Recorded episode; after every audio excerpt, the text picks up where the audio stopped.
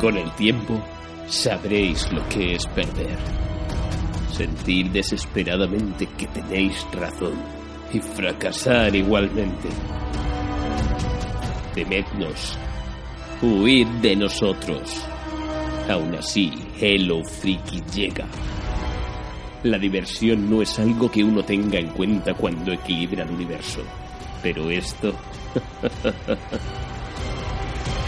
esto sí que nos hace sonreír.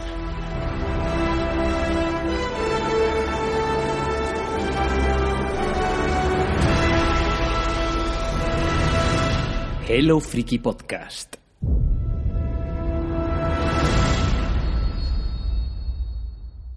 Hello Frikis, bienvenidos, bienvenidas a Hello Freaky Podcast, vuestro programa de cine, de cómics, de literatura, de videojuegos y de series, que es de lo que vamos a hablar en este 10x010, en el que vamos a traer un montón de series de estreno, poquitas temporadas completas, pero eso sí, mm, algunas para recomendar y otras para recomendar que no las veáis.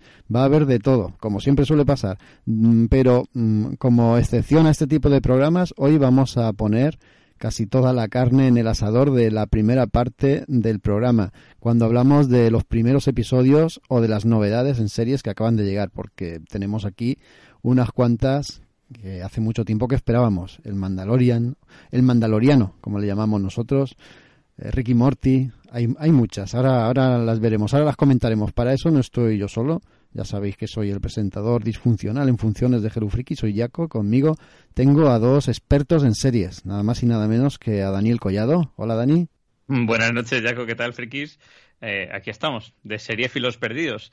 Eh, de hecho, hoy en día ya sabes cuál es el reto, intentar ver todas las series que puedas sin morir en el intento.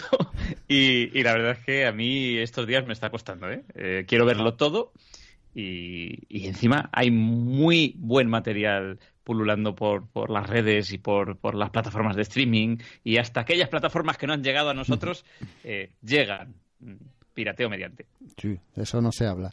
Bueno, nosotros, nosotros como solo tenemos la afición por las series, pues nos lo podemos permitir, ¿no? Como ni jugamos a videojuegos, ni leemos cómics, ni cosas de esas. Claro. Todo nuestro claro, claro. tiempo. Yo, como, como, no ha salido el Pokémon o el Star Wars la semana pasada, como... Nah, no Nada, pasa nada. nada. Todo el tiempo a ver series. Lo mismo que le pasa a Maite. ¿Qué tal? Hola chicos, ¿qué tal estáis? Pues si nos quejamos de lo que hay ahora mismo, que la verdad es que se estrenó plataforma Apple TV y pasó más bien así sin pena ni gloria, pero sabéis el pelotazo que ha sido Disney Plus, que sobre todo tú Dani, luego ya nos contarás algo de, de esta saga de Star Wars, a ver qué tal. El pero cuando... Sí.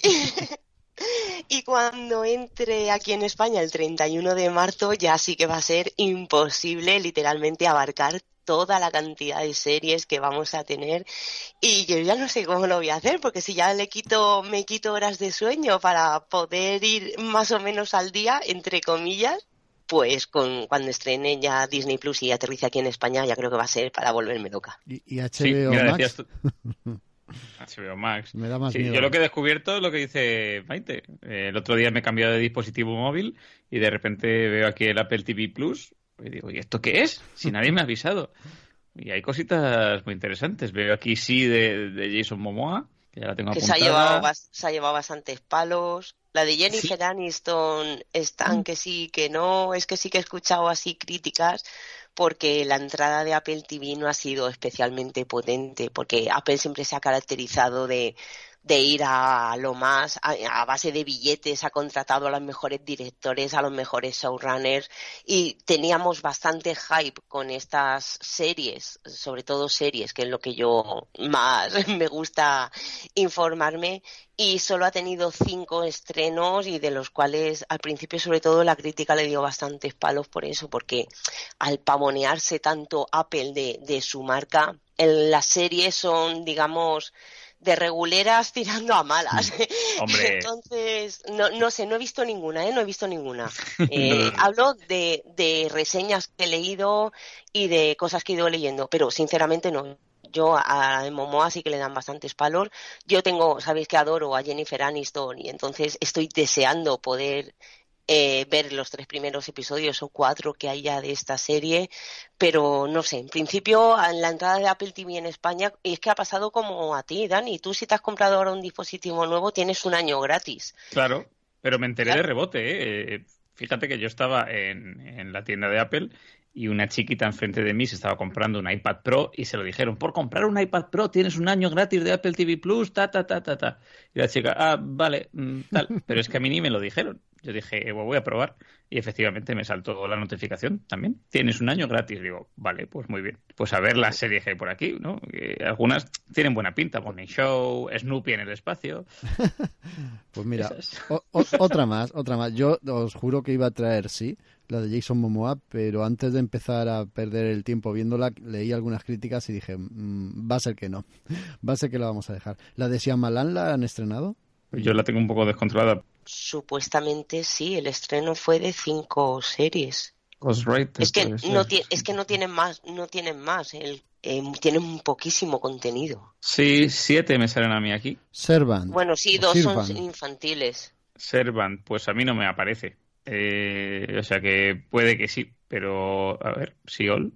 Es que lo estoy viendo en directo. No, negativo. De momento, eh, está The Morning Show, sí, The Morning Show es la de Jennifer Aniston. Sí, sí, y, es para mi gusto la que mejor pinta tiene. Y Snoopy en el espacio, ya lo digo, que también me ha parecido una cosa muy curiosa y le voy a echar el, ojo como buen fricazo. Pero sí, lo demás, la verdad, no llama mucho la atención. Eh, hay una de ciencia ficción que es For All Mankind, eh, que cuenta una especie de, presente utópico en el cual se siguió eh, colonizando la Luna, ¿no? La, carrera espacial, digamos que nunca paró. Está de Elephant Queen, Helpsters, Ghostwriter. Estas dos últimas van un poco más enfocadas a, chiquetes de casa. Y ya digo, Snoopy en el espacio, que, que verdad es una bizarrada. Yo esperaba tu reseña para este programa de Snoopy en el espacio. Sí, pues, pues si me das un día más, te la preparo. Vamos a dejarlo para el próximo de series. De momento vamos a empezar con este, que es el 10 por 010. Qué número tan bonito. El Hello Freaky Podcast dedicado a las series, que casi será el último del año.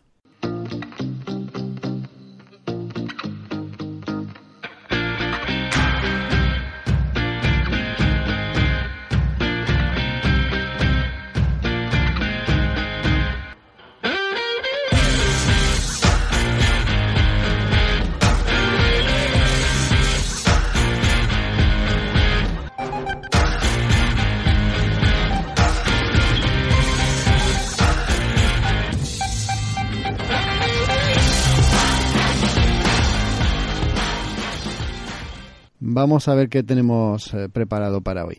Hemos dicho al principio que sobre todo el núcleo del programa hoy iba a estar en, las, en la sección de los primeros episodios, temporadas recién estrenadas. Y estas van a ser las siguientes. El Mandaloriano o el Mangurrino, como nos gusta llamarlo a nosotros. Después seguiremos con Ricky Morty, su cuarta temporada que acaban de estrenarla, La Materia Oscura, después Final Space en su segunda temporada, continuaremos con Silicon Valley, en su, en su sexta temporada y acabaremos con The Good Place.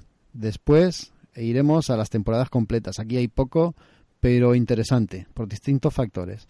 La segunda temporada de, de Terror, seguiremos con Modern Love y terminaremos con un clásico ya, Gravity Falls. Ese es el menú que tenemos preparado, bastante interesante. Pero vamos a empezar por el principio, por lo más nuevo, por Star Wars en Disney Plus. De Mandalorian, Dani, ¿Qué tal? He, oído cosas buenas y cosas malas, pero sobre todo buenas, ¿no? Y háblame, por favor, del bebé Yoda. toma, toma. Quiero decir, no sé si puedo comentar según qué detalles de la serie, pero dado que al día siguiente las redes sociales estaban llenas de esta criatura tan cute y que, bueno, en la propia Radio Nacional, porque yo se lo oculté a unos amigos, dado que en teoría eh, nadie en España está viendo el Mandaloriano, claro, eh, bueno, uno lo consiguió por lo bajini y, le estaba ocultando a un amigo muy fan de Star Wars ese pedazo de cliffhanger que tuvo el primer episodio con el pequeño Yoda. Y, justo escuchando Radio Nacional, lo primero que dijeron es, sí, de Mandalorian, esa serie en la que ha aparecido un pequeño Yoda. a tomar por rasca.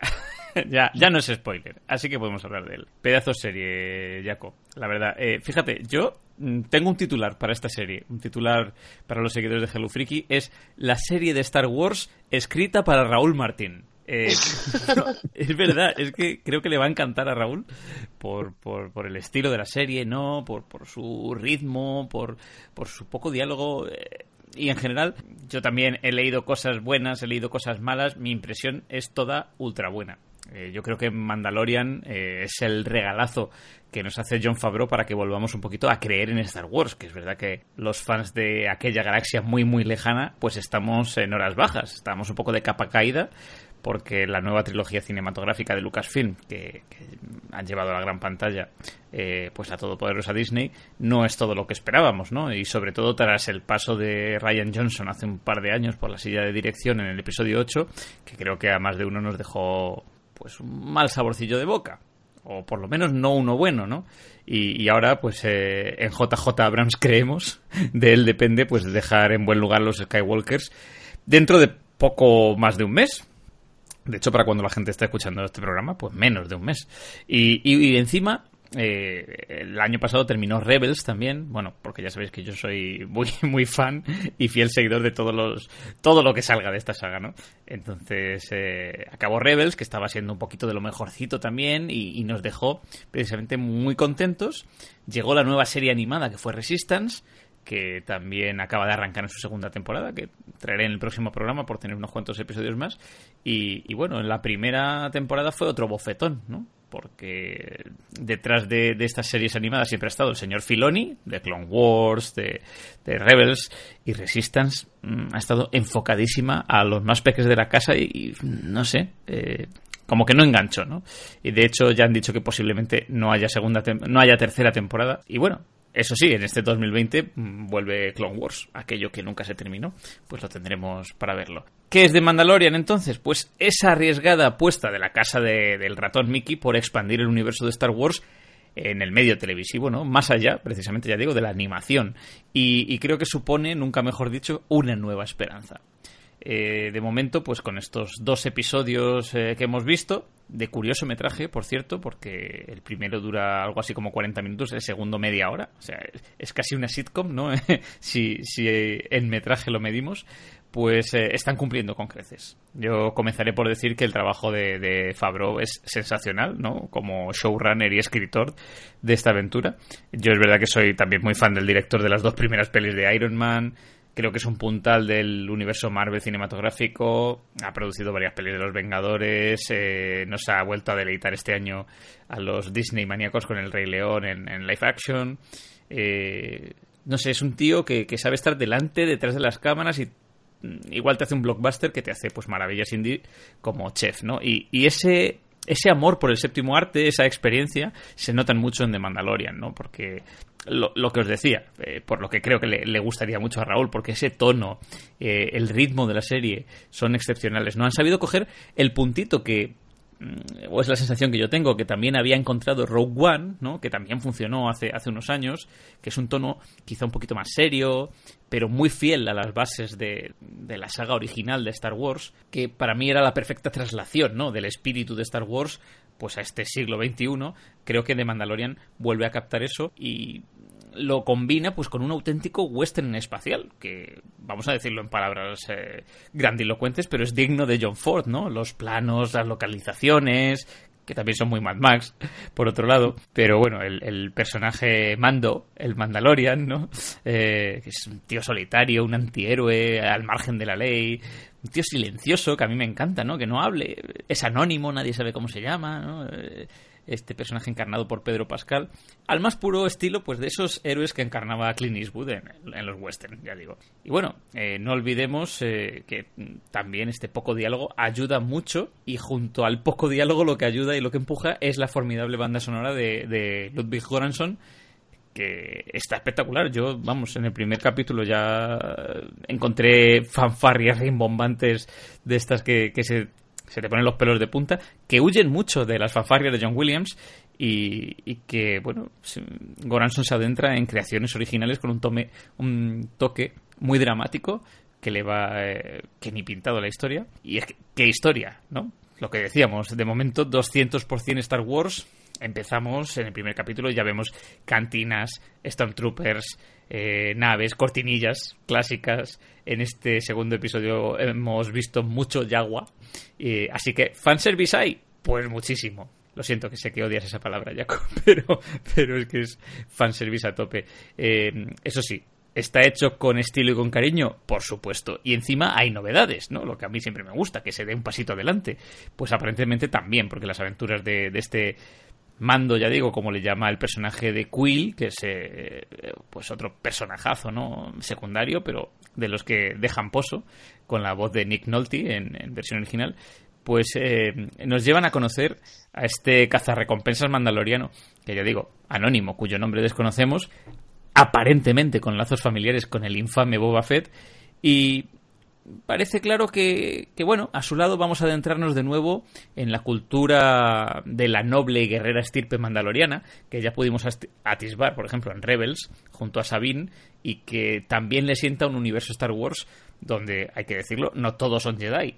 Aunque visto un poco el segundo capítulo, vemos que también vamos a, a tocar Mm, bien de lleno un poco el mundo de la fuerza. ¿no? El Mandaloriano, en plena época post-imperio, pues eh, ha recibido un encargo de lo más gris. ¿no? Este es un señor, pues ya he dicho, un antihéroe que se mueve un poco en esa delgada eh, línea que separa el bien del mal y le toca pues acabar con la vida de un infante de 15 años, o así se lo plantean, como objetivo, ¿no? Primordial. Y tras una primera aventura que le lleva aparentemente a voy a decir Tatooine, me la juego porque tiene pinta de ser Tatooine, eh, pues allí tiene un impresionante duelo mano a mano a su lado con el androide IG-88, que esto es otro momentazo, ¿no? Porque es eh, otro clásico que por primera vez y majestuosamente se lleva al, live action y además eh, incluso con carisma, el personaje tenía mucho carisma. ¿no? el primer episodio nos dejó un cliffhanger brutal, ya lo decíamos antes, ese adolescente que no era tal, porque ya lo dicen en la serie, no todas las especies se desarrollan igual y al final lo que vemos es un bebé, un bebé de 15 años de una especie que dentro de la saga es totalmente desconocida y a la par pues es quizá una de las más representativas junto a los Wookiees tal vez que es eh, la de la de Yoda la del maestro Yoda eh, así que sí todos sufrimos un esguince cerebral cuando vimos a este bebé Yoda que se ha convertido además en el eje principal del segundo episodio eh, lo cual es curioso porque nos dejó pues eso en shock eh, sobre todo la cuestión de cómo Disney y Lucasfilms, malditos, se habían escondido este secretazo. ¿no? Ninguno sabíamos de qué iba a ir el, Mandaloriano.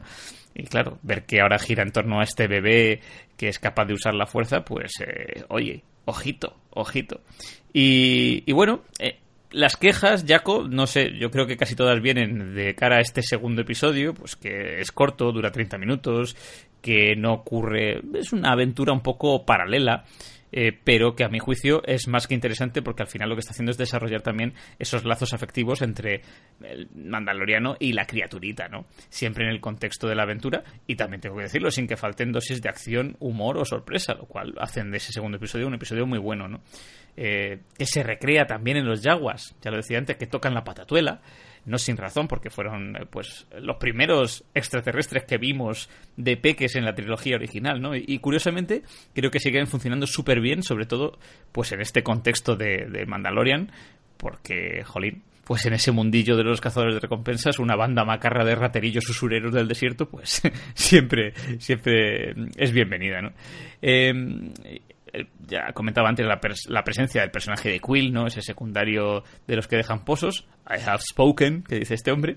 Y, de criaturas y CGI que yo creo que ahora mismo, pues es que a nivel de fotografía y CGI se está casi superando lo cinematográfico. Yo, a ver qué nos depara JJ Abrams con el episodio 9, pero ahora mismo aquí, eh, pues es una cosa espectacular. El diseño recae sobre un tipo muy grande procedente de, de sagas como Avatar o las aventuras de Tintín, ¿no? que es Andrew L. Jones. Y, bueno, ya digo, o sea, personajazos y criaturazas. Y por supuesto, pues eh, se nos devuelve, ya digo, eh, a, los senderos de la fuerza, así que la cosa promete.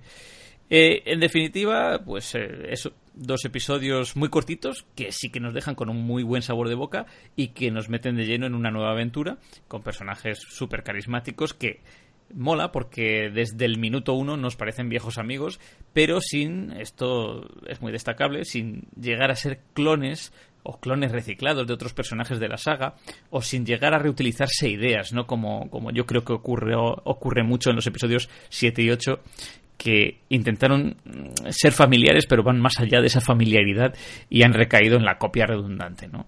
Yo creo que el entorno televisivo, esto ya es mi conclusión final, y lo pausado de los ritmos narrativos que tiene una historia mm, en televisión versus una película, ¿no? Que al final tienes hora y media, dos horas, o tres horas, si, si, si eres muy loco y quieres contar Infinity War, eh, pues el ritmo de la tele le va muy bien si no a la saga, sí a esta historia, ¿no? A este, a este western espacial. Y para rematar, pues eso, que hay que quitarse el sombrero, nunca mejor dicho, ante el señor Dave Filoni, por ejemplo, que ha mostrado su arte tras la claqueta.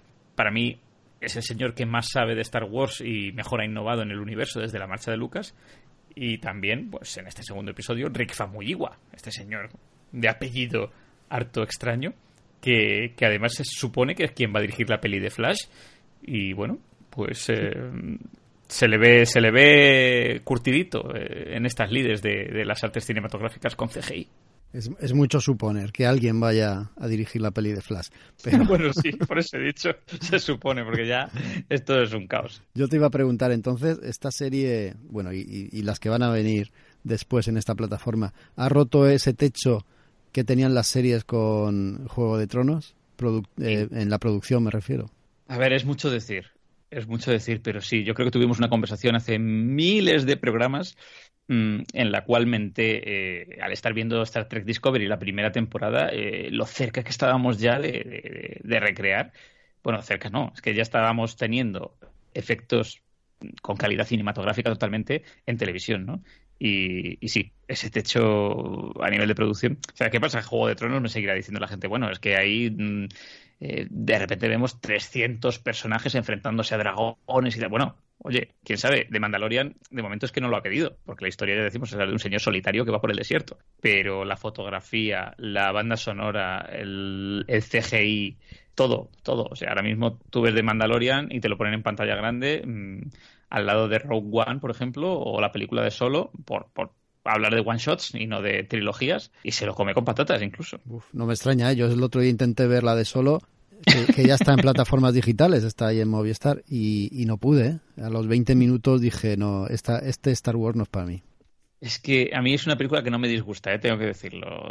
Yo he escuchado críticas muy duras y muy crudas contra esa película. No me disgusta del todo, pero eh, mira, solo habría sido una buena miniserie, por ejemplo. Mm. Esto es como los cómics, al final tienes un spin-off para contarte, pues eso, un, flashback de un personaje en su juventud, ¿vale? Pero no me hagas una película de solo que encima es un personaje tan querido por todos y, que si le arrancas la cara de Harrison Ford cuesta. A eso iba, solo sin ser solo, ¿no? Siendo otro que no es Harrison Ford. Y, otra cosa, no sé si me hay que decir algo, me adelanto. Eh, esta serie estoy viendo que es como una película larga, entonces vale la pena esperarse a que esté toda emitida para verla o mola descubrirla semana a semana? ¿O es el ansia que tienes? Como... A ver, es el ansia, es el ansia. Es el ansia, es que es eh, imposible, no, no. De hecho, eh, pues aquí tengo delante el calendario ¿no? de emisiones y está uno deseando que llegue el siguiente capítulo y sobre todo porque no quiero que me ocurra como a Maite, que de repente las redes sociales me empiecen a, a, spoilear y a trolear meme mediante, ¿no? Con, con, lo que ha ocurrido en The Mandalorian, ¿no? Me apetece ir viéndolo, pero eh, sí que creo que la experiencia sería mejor eh, de corrido, porque están muy bien, aunque de momento lo que puedo decir con estos dos capítulos es que están muy bien subdivididos y tienen, tienen casi esencia de, capítulo de libro.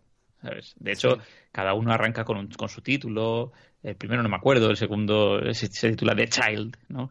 Y, y, puedes verlo de principio a fin, ¿no? Y te cuenta como esa microhistoria pero claro, verlo de corrido es como leerte el libro completo y, tiene que ser una experiencia muy chula.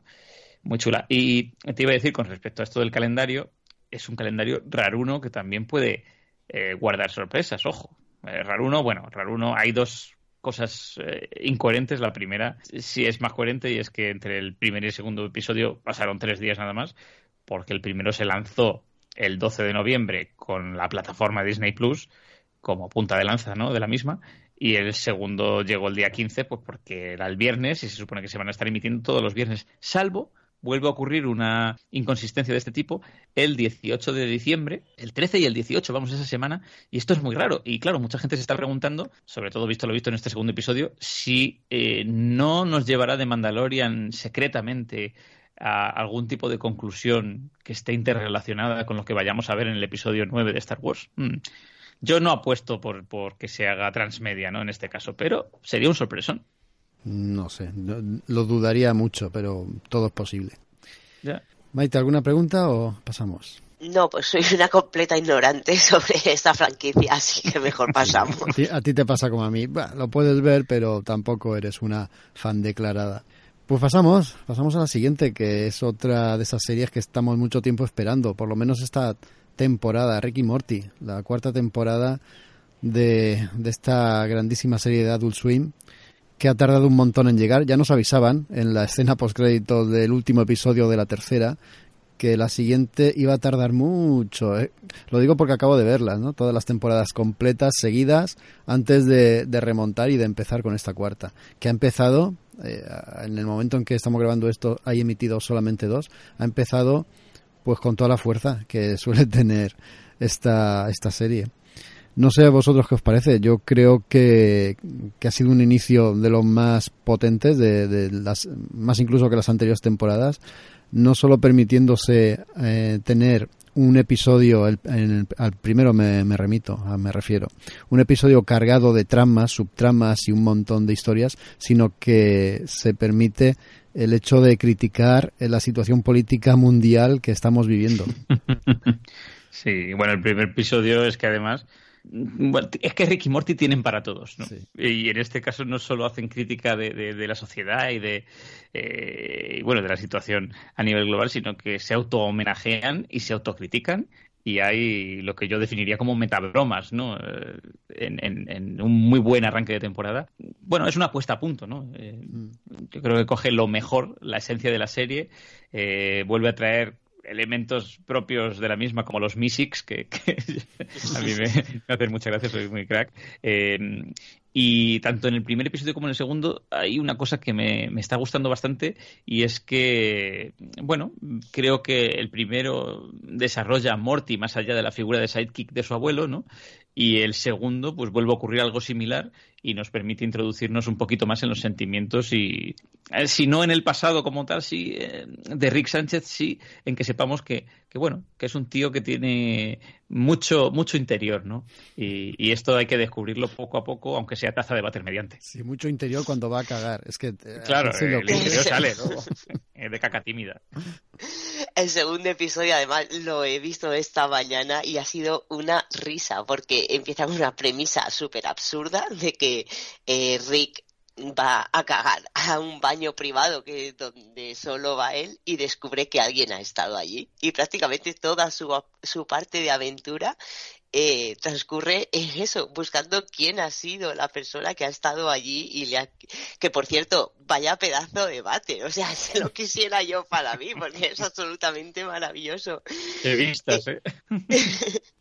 Y bueno, y el primer episodio, eh, que bueno, como una serie de cosas que no podemos contar, pues el momento es en que Rick tiene que clonarse y aparecen diferentes realidades. Y en todas las realidades que aparece eh, es algún tipo de mundo distópico y donde gobiernan los nazis, bueno, es una risa, es súper divertido y además con la puntillita, lo que siempre nos tienen acostumbrados a hacer. Yo los comparo como el Garcenis de, de los cómics, pues, pues aquí, claro, porque mucho jiji jaja, pero de fondo siempre tiene esa cosa que te hace decir, qué cabrón, es que me la has colado. Y, y encima te estás riendo porque lo estás disfrutando.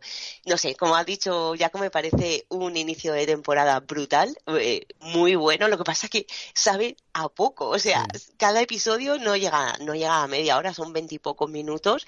Y dices, jolín, es que tengo que esperarme otra semana. Esta hubiera sido ideal que lo hubiera estrenado Netflix solo por, por poder pegar el empacho, porque esta serie lo, merece mucho. Bueno, a mí, fíjate, a mí me gusta ver Ricky Morty en pequeñas dosis. Creo que se disfruta más. Igual que me gusta que, que no sea una serie que tenga muchísimos capítulos. Y aunque me duela esto que comentaba Jaco antes, de que los señores eh, Justin Roiland y Dan Harmon pues tarden tantísimo en ponerse de acuerdo y en sacar episodios, pero al final dices, todo merece la pena. Si la espera nos trae mm, unos pocos capítulos tan creativos y tan potentes como, como estos, pues oye, mejor eso que no que se vaya desgastando la serie. Sí. Eh, Pero- Dime, dime, Maite. No, el, el único pero que lo que le pasa es que, aunque parece que son episodios autoconclusivos, pero sí que tienen enlaces unos con otros. Ah, Entonces, claro, poder verlo del tirón, todo eso se disfruta más, porque tengo un cerebro de chorlito Bueno, que se me olvidan las cosas. pero ocurre un increíble. poco. Fíjate, yo, yo hablaba de esto, luego voy a hablar de Final Space, que creo que va mucho más hilado el argumento de fondo. A mí con Ricky Morty me, me pasa un poco como con Hora de Aventuras, que parece que cada capítulo es una microaventura y venga, jiji, jaja. Pero si tú vas viendo y siguiendo todas las temporadas, al final hay una historia que subyace ahí que es tremenda, ¿no? Eh, y que hay un hilo conductor eh, de fondo que en Ricky Morty pues también es eh, tremebundo. De hecho, eh, yo diría, dadnos más de Bill Morty, ¿no? Eh, pero claro, mola ir descubriéndolo así a pequeñas pinceladas y mm, con sorpresas, porque para mi gusto eh, la magia de Ricky Morty, eh, la, magia de esta serie, no solo son los chistes inesperados, sino las sorpresas, ¿no? Bueno, también las burradas, pero las sorpresas, ¿no? Que de repente suceda algo eh, que, que no te esperas, ¿no? Y jugar con eso y con la más mínima chorrada que te arranca una carcajada, pues eso no lo hace casi ninguna serie, ¿no? Y aquí, eh, por eso te digo, eh, que puede pasar mucho tiempo, pero vuelves a ver un capítulo y los tíos se han elaborado una historia tan truculenta, tan extraña y tan divertida que merece la pena esperar. Sí, es lo que tiene esta serie, que mm, en veintipocos minutos te hace un desarrollo de historia que pega giros, vueltas, piruetas, tirabuzones y hace de todo para luego mm, tener una historia coherente, divertida y que además atrapa y que encima tiene lo que estáis diciendo vosotros, son historias autoconclusivas, pero que tienen un hilo de fondo en el que cualquiera de las cosas que haya pasado en el episodio puede tener repercusiones a futuro o ha tenido eh, o es una consecuencia de algo que ha sucedido en el pasado. Eso está muy bien. Eh, lo has mencionado tú con Hora de Aventuras, Dani, y al final acabaremos con una serie a la que también le sucede eso, Gravity Fall. Tiene ahí una, un- una historia que subyace que en realidad te va guiando como un hilo casi invisible eh, te va guiando por toda la historia. Pero mola, ¿no? Porque además tienen esas eh, pequeñas, pequeños argumentos de veintitantos minutos por episodio que ya de por sí son auténtico oro. Yo siempre, es. siempre lo digo, es que en un episodio solo de Ricky Morty pasan más cosas que en temporadas completas de otras series. Y, y luego me referiré a una serie en la que mm, cinco minutos de Ricky Morty aportan más que la serie entera de la que voy a hablar luego. Le tienes ganas, ¿eh? Entonces os habéis quedado contentos, ¿verdad? Con Ricky Morty. Yo, yo me acuerdo los guionistas, antes lo mencionaba Dani, decían que eh, Adult Swim podría este- estrenar temporadas de Ricky Morty pues dos por año, pero lo que quiere la cadena es que no nos saturemos de esta franquicia y que la disfrutemos pues como se merece, ¿no? pequeñas dosis, como las cosas buenas, ¿no? Como los eh, perfumes caros que vienen en frascos pequeñitos. A ver, lo bueno es que está confirmada, que está renovada para 70 episodios más, o sea que tranquilidad que vamos a tener a Ricky Morty aquí va a aburrir. Vamos a por la siguiente. La materia oscura. Jope, qué buena pinta tiene. Yo, Maite, la vas a traer tú. Antes de que empieces, te digo que yo he visto veintipocos minutos del primer episodio y, e- y es cierto que paré porque quiero verlo tranquilamente. Eso es otra de esas producciones que yo siempre digo, la sustituta o la heredera de Juego de Tronos en HBO. Podría ser, ¿eh? sí, sí. Yo me he visto también los dos primeros, me falta el tercero. Y, me está pareciendo muy chula, a pesar de los pesares. Lo digo porque ya con estas tres frases acabó mi crítica. eh, creo que tiene un hándicap muy grande y es eh, que vuelve a contar los primeros eh, pasos de la materia oscura que ya vimos pues en el cine con la brújula dorada. Entonces hay mucha gente que está diciendo como, "Bah, esto ya lo he visto. Claro, otra vez. Claro, pero el- el retelling, ¿no? Que, que- que dirían aquellos, el, el cómo lo está contando y el eh, si es más fiel o no a las historias de Bill Pullman, pues es lo que mola. Y a mí el tono que tiene la serie eh, me está gustando muchísimo y muchísimo más que el que tenía la película de la Brújula Dorada, por ejemplo. Yo es que la brújula dorada directamente, eh, cuando me empecé a, preparar un poco la reseña esta, me di cuenta que pertenecía, digo, ¿cómo? Y, yo he empezado a verla eh, la serie completamente a ciegas. A lo mejor entonces tú tienes más datos que, que yo, porque a mí, eh, sinceramente, hay tantas cosas que explicar, porque es un mundo que es fantástico, es, es parecido al nuestro, pero ya desde el principio vemos que hay diferencias y lo primero son los daimonions, que me encantan, por cierto. Eso de que en nuestra alma se pueda estar representada como en un animal, ya me parece maravilloso. Yo miro a mis gatos y les pregunto, ¿por qué no habláis? ¿Por qué no sois como ellos? Y bueno, en nivel técnico está, es de quitarse el sombrero. Me parece eh, realmente difícil. En videojuegos pasa lo que es el pelo de los animales, o el pelo mm. humano también, pero sabemos que es una carencia muy muy gorda. Y en este yo también he visto dos episodios están impecables. Bueno es que a ver es que es de es de BBC One y HBO entonces ya directamente viniendo de esos dos padres digamos a nivel visual es que no es, es, intachable. O sea, vestuario, lo que he comentado, el CGI, la ambientación, el nivel de la fotografía, o sea, me parece brutal. Y yo, mira, mientras mm, veía esta serie me acordaba de ti, Dani, y decía que deje la leche esa de Carnival Row y que se ponga a ver esta serie. bueno, si yo me terminé Carnival Row, tú no te preocupes. Madre mía. Y bueno, yo la sensación que me da es que hay mucho contenido, hay muchas cosas que, que no entendemos, eh, es muy denso, eh, son episodios lentos, a mí me encanta. Eso de acabar un episodio diciendo me ha encantado pero no he entendido de la misa a la mitad, me, me fascina. Vemos eh, una institución esta religiosa que se llama el magisterio, que digamos que sería como una especie de inquisición y que se dedican así a, a censurar muchas cosas. Eh, le veo mucho simbolismo religioso a, a, esta serie, pero claro, eh, eso es todo un trasfondo, es en dos episodios, como digo, hay tantas cosas que contar que, que nos lo van dando todo a, a, pequeños golpecitos. Y acaba el episodio que es largo, además. Son casi cincuenta y pico minutos, son tirando cerca a la hora y se me hacen cortísimos. Yo, no sé, ha sido un descubrimiento para mí eh, maravilloso y mira que la protagonista es una niña que se llama Laira, que por lo que se ve va a ser ella la, la encargada de, presentarnos toda esta historia y contarnos la trama, ella que va a ser la absoluta protagonista. Y a mí me choca, yo es que tengo muchos problemas con los niños en, en el cine y en la televisión, lo he dicho mil veces y he de reconocer que me ha gustado mucho. No es una niña horripilante.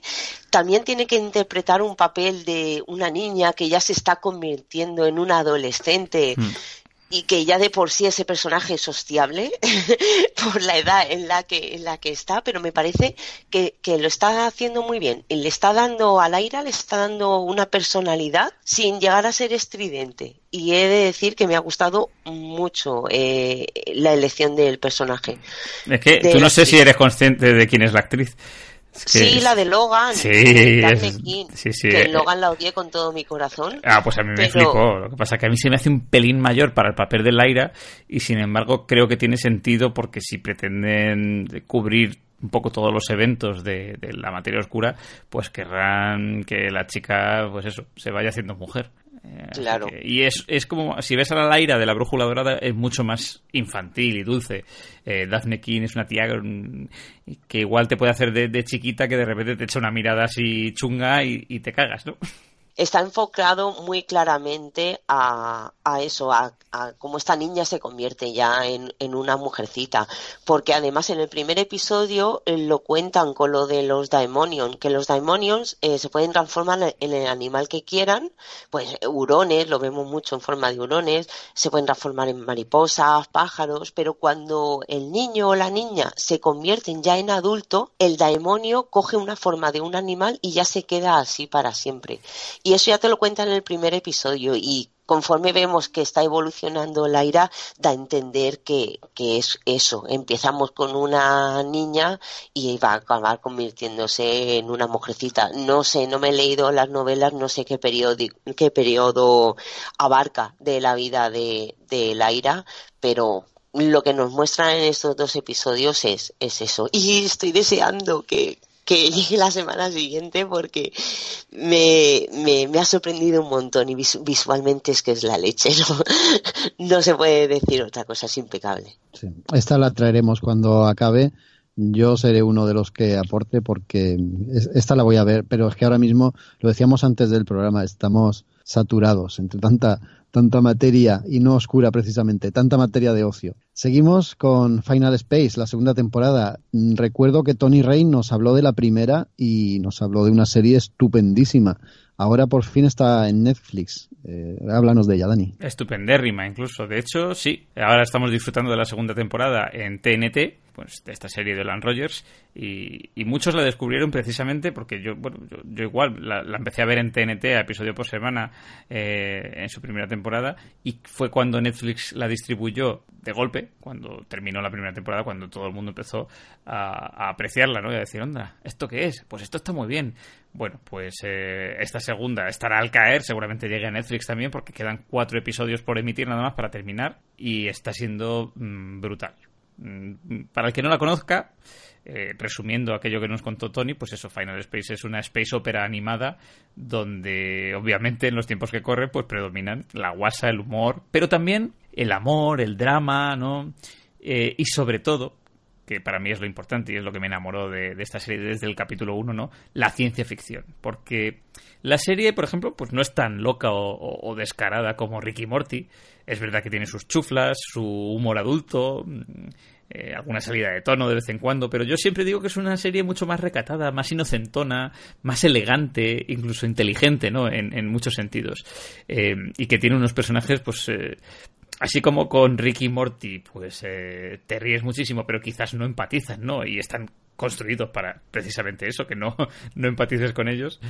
Pues aquí, eh, Gary Godspeed, por ejemplo, el protagonista, es todo lo contrario, o sea, está hecho para que te enamores de él, ¿no? Para que al principio te ríes porque es un patán, es un patán que ha sido expulsado de la Tierra porque le ha liado parda y poco a poco, a lo largo de la primera temporada y sobre todo en esta segunda, pues se va convirtiendo en un héroe, en un héroe en busca de su amada, metido en una aventura para salvar no solo eh, el universo, sino toda nuestra dimensión, ¿no?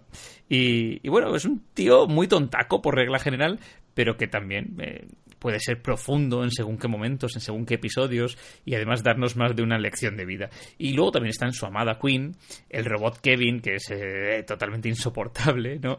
La... es verdad. Y mola porque tiene la voz de... Ay, no me acuerdo cómo se llama el chiquito, pero es el doblador de Bender o del profesor Doffelsmith de...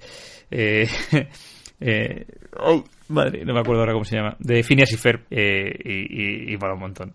Y está la inteligencia artificial Hugh, los eh, alienígenas, Avocato, Pequeño Gato, Mooncake, oh. eh, que, que, es Pacho Charlie, y Tribor, que dice que siempre habla así y siempre está haciéndose preguntas.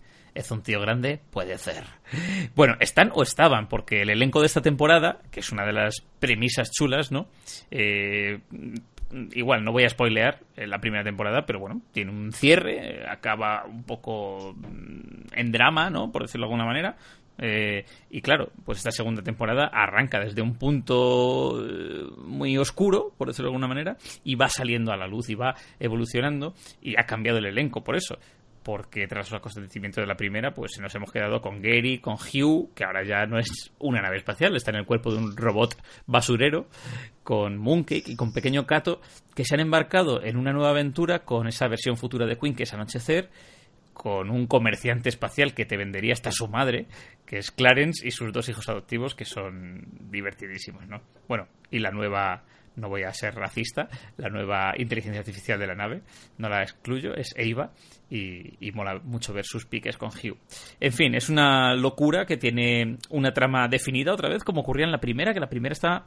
La primera temporada estaba muy bien porque todos los capítulos arrancaban con una especie de flashback o flash forward, mejor dicho, pero no terminabas de saber de, en qué punto de qué punto venía la historia no eh, y al final reconstruías como todas las piezas y entendías el por qué acababa así y entendías todos esos flash forwards de antes de, los títulos de crédito. Esta no, esta, bueno, pues eh, avanza cronológicamente y linealmente, pero se ve que hay una trama súper bien pensada y, aquí pues están eh, los personajes buscando las llaves dimensionales para llegar a ese espacio final, ¿no? Que al final lleva a la tripulación de Gary al, pues a, los lugares más recónditos, donde se va a encontrar incluso con su madre, no digo más. Y nada, la serie, pues eso, va viendo en popa, mantiene su ritmo, mantiene el desarrollo de los personajes, las nuevas incorporaciones son geniales, eh, tiene sus giritos, ¿no? Y, sus eh, chistes que quedan para la posteridad, que combinados, pues ya digo, con ese tono serio de vez en cuando y ese argumento de ciencia ficción tan bien escritos, pues eh, hacen que sea una gozada de ver. Eh, y ya digo, yo recomiendo que la gente, si eso, eh, se espere a que salga completa para verla del tirón porque engancha y además tiene cliffhangers de esos que te te dejan con ganas de más y claro, esto de verla 20 minutillos a la semana pues duele, duele bastante. Yo la descubrí la primera temporada gracias a Tony. Gracias. Cuando escuches este podcast, esto lo descubrí gracias a ti, me enganché.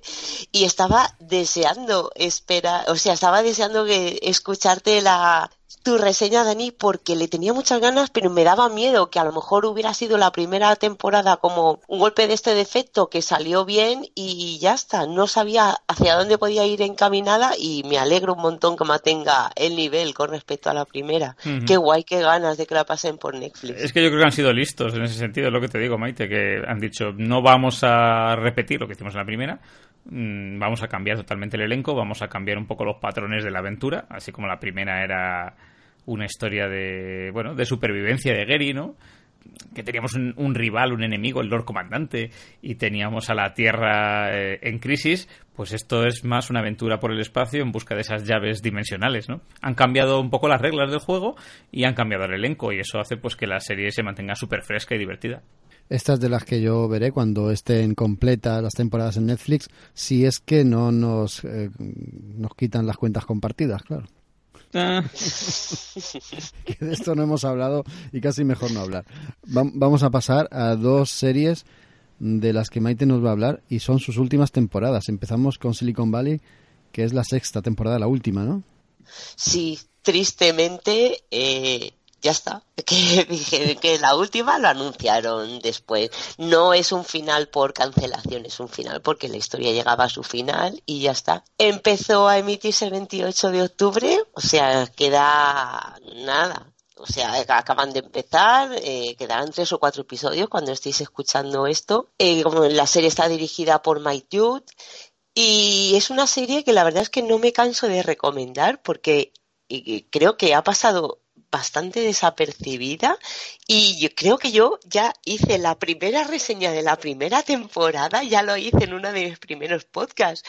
O sea que temporada a temporada he ido dando la brasa con esta serie y la verdad es que ha tenido un arranque eh, que me ha gustado mucho. Está completamente a la altura de, las otras temporadas. A ver, sería un poco raro ponerme a hacerme una reseña de una serie que ya lleva seis temporadas, pero voy a contaros, aunque sea solo el principio del primer episodio, en el que vemos que Richard, que es el director de Pipe Piper, pues tiene que estar en el Congreso de los Estados Unidos defendiendo a la empresa. Y esa escena está sacada y es un guiño completo cuando Max Zuckerberg tuvo que, el fundador de Facebook, que tuvo que hacer lo mismo en, en el 2018, creo que fue. En esta serie en la serie el Richard lo que defiende es un Internet libre, eh, sin publicidad, sin nada, realmente para que los usuarios lo disfruten y justo en contrapartida eh, lo que sabemos que, que, está haciendo Facebook con todas nuestras cuentas. Y eso nada más empezar, entonces ya te das cuenta que lo que es el espíritu, la broma, la ironía sigue estando ahí y pasa como justo hablábamos con Ricky Morty. Debajo de tanto jiji jaja, aquí sí que hay temas que además son reales. Eh, me acuerdo que en una temporada, eh, para hacer que su app eh, subiera, subiera visitas y tuviera descargas, pues contrataron a un repetidor en la India y ahí tenían a personas trabajando para, para que les subieran los votos y las puntuaciones. Esto que al principio a mí me hizo gracia, luego vi que no, que eso existe realmente y me quedé con la boca abierta. De verdad que me sorprendió mucho ese dato. Pues esto eh, sigue o en el espíritu desde la primera temporada y estamos llegando a la sexta, la última, y eso no ha perdido ni un ápice de ese gamberrismo que a mí es que me encanta, ese, esas doble lecturas, sobre todo debajo de la comedia, me, me gusta muchísimo. La química entre los personajes pues sigue estando ahí. Dinés y Guilfoyle que tienen esta peculiar amistad que la verdad es que se están gastando bueno, más que bromas putadas, digámoslo directamente, el uno al otro, pero eh, realmente no pueden vivir uno sin el otro, aunque se hagan la vida imposible y que dan lugar a momentos cómicos muy divertidos durante todas las temporadas y en esta eh, y continúan igual, porque si creo que fue en el segundo episodio, hay una cosa que pasa con las inteligencias artificiales de cada uno que es súper gracioso y surge de estos piques y estas bromas que tienen desde el principio. Eh, en esta temporada también tenemos a Gavin Belson, que sigue siendo el malo maloso de la serie. Es un personaje que siempre ha ido apareciendo, desapareciendo, pero siempre ha ido formando parte de, de de este elenco de, actores que en su empresa siempre, como digo, eh, un día está bien, al día siguiente está a punto de hundirse y Gavin Belson siempre ha tenido mucho de, de, esos piques en intentar conseguir la, empresa de Richard. Y por encima me gustaría resaltar eh, al actor, eh, se llama Zach Woods, que es el que hace de Jared, que es un personaje que en la primera temporada era un Mindundi, era, era un don nadie y tenía, la verdad es que tenía muy poquitas frases, pero poco a poco ha ido ganando protagonismo en cada temporada, cada vez lo hace mejor, porque de verdad cada vez lo hace mejor y en esta temporada está completamente desatado. Y me parece fenomenal que le estén dando ya bastante ya es un personaje más, ya no es un secundario, es uno más del grupo y que en este final de temporada y ya que se despida eh, lo veamos lucirse porque la verdad da, hay, hay momentos en los episodios en uno que lo vemos completamente desatado, completamente enfadado, algo completamente inusual en, en Jared y que es imposible, eh, ya no la sonrisa, sino la carcajada y haciendo un poco balance de, de todas las temporadas, digamos, a ver, siempre ha sido lo mismo. Es, la base es, es, muy simple. Tenemos una empresa que es Piper, que empieza a ir bien, algo pasa y hace que fracase, pero en último momento eh, parece que se salva de ir a la bancarrota y te deja ahí con un hype que te mueres. Pero, aún digo, cada siendo, porque todas las temporadas son prácticamente iguales, pero la forma en que lo hacen, no sé cómo se las ingenian tanto para que parezca completamente novedoso y es algo que ya has visto, pero aún así lo hacen, sobre todo la frescura que tienen, lo hacen de una manera tan fresca y tan divertida que es imposible no que no te guste esta serie. De verdad, eh, muchas veces nos vamos a series así tipo de informática o esta temática así Mr. Robot o cosas más ocultas, pero ver esta vis cómica eh, con ese digo, esa trama de su fondo que tiene y esa crítica social muchas veces, sobre todo este tipo de industrias, a Silicon Valley y este tipo de empresas que un día valen miles de millones y al día siguiente están, están en la calle y han tenido que cerrar, todo eso está muy bien reflejado en la serie y solo llevó muy poquitos episodios y hasta ahora mantiene el nivel y por demás. También ha comentado eh, Mick Judd, que es el director, sí que puso un Twitter que diciendo que estemos tranquilos, que él piensa que ha cerrado Silicon Valley de una manera que nos va a dejar a todos los fans muy satisfechos. Así que pues me tocará esperar a que acabe y si sigue el nivel que tiene hasta ahora, me va a dar una pena horrible que termine, porque ya no habrá más, ya no habrá otro año para seguir hablando de ella. Y mira, Maite, que tú entraste aquí en el programa y, creo recordar que una de las primeras series que recomendaste fue esta. La primera, sí. pues aquí estoy seis años más tarde dándos la murga. Dani, creía que ibas a decir algo. No, no, iba a decir, hombre, el hecho de que la siga viendo temporada tras temporada, pues eh, indica que si Maite no se ha cansado es porque mantiene, mantiene el nivel. Sí, sí, yo es que es una serie que me encanta y encima en muchos aspectos me he visto identificado con ella. No he llegado todavía a esta última temporada, pero es una serie que me chifla. Pues ya sabes que se acaba ya, que no hay más, que, que lastimita. También digo, prefiero que se acabe así que no estirando el chicle y porque aún digo es que aún siendo la serie muy básica se reinventan cada temporada pero claro tiene que haber un momento que la cosa no da para más. Entonces yo prefiero que antes de empezar ir cuesta abajo que la acaben con un final por todo lo alto. Claro. Tenemos muchos ejemplos de, lo contrario verdad y la mayoría tristemente. Sería una pena. Hay otra que termina The Good Place Maite. Qué pasa aquí también con tanta pena la vas a despedir esta no. Esta ha sido una lástima, pero ya la tercera temporada me cabré con ella y esta última eh, y ay, ay, ay, ay. Bueno, y si tú siempre has sido súper defensora de The Good Place por sus giros y replanteamientos. Justo. Sí, la verdad es que sí. Eh, está bastante, bueno, va por la mitad, o sea que ya eh, ha, avanzado bastante, no es que haya visto solo unos primeros episodios, porque esta serie es de Netflix, pero se emite episodio por eh, semana, episodio por semana, quiero decir, que no, no lanza toda la temporada completa. Esta, normalmente son todo 13 episodios, esta temporada son 14, tiene un episodio más, he visto hasta el quinto, en el momento que grabamos esto. Y como digo, bastante flojita. Sí que la premisa de la serie es, grandiosa, que fue lo que, lo que me enamoró de ella y es lo que le, grupe, lo, lo que le ocurre a un grupo de personas cuando se muere y van a The Good Place, a el, el lado bueno. Y yo, sinceramente, al principio que esto pensaba que iba a ser una miniserie, porque, bueno, eh, se desarrolla las cosas y digo, esto no va a dar para mucho más. Pero como comentabas, Dani, el final de la primera temporada dio un giro que aun siendo la misma, la cambiaba por completo.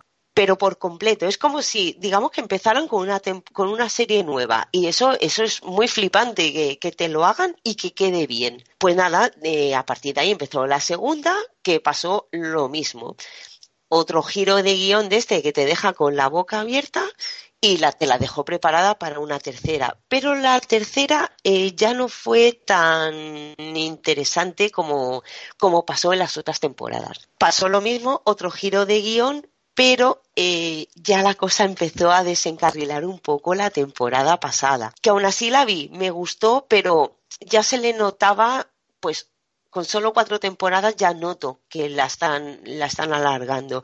Yo pienso que dos temporadas hubieran sido eh, excelentes. Y el final, hacia dónde la van encauzando, hacia el momento, por los pocos que he visto, eh, la chispa y la, y la alegría y esos momentos tan divertidos que, que acusaban las dos primeras temporadas, en esta los veo bastante flojetes. Y a nivel de guion, ya no solo de bromas y de comedia, sino a nivel de, de guion, también la estoy viendo bastante flojita, pero también The Good Place, la magia que tiene es darte este giro que te cambie por completo la serie.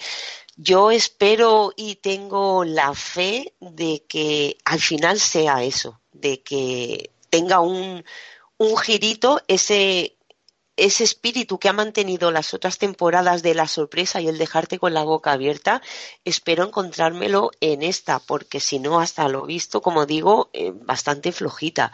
Y es una pena porque el reparto eh, sigue estando muy bien. Eh, me encanta sobre todo la química que hay entre Ted Danson y Kristen Bell eh, desde siempre, han, desde los primeros episodios, de verdad sea, que los dos cuando trabajan juntos y los ves con diálogos, los dos solos en la pantalla, eh, están absolutamente maravillosos. Y aquí están bien, pero sí que es verdad que el guion no da para más. Y ahí es donde hay un poco de, de carencia, no por la parte de los actores, sino por la parte del guion no sé, como digo, por ahora me está pareciendo muy floja, me da mucha pena porque he pasado momentos realmente divertidos con esta serie y no me gustaría quedarme con esta sensación tan mala y, tan flojucha. Qué penica, ¿eh? Sí, sí. sí porque además el planteamiento de la serie mola mucho. Y, no se encuentran series tan frescas así últimamente. Sí, visualmente también, el ver el, el lado bueno y, bueno, en que claro, en cuatro temporadas pasan, pasan un montón de cosas.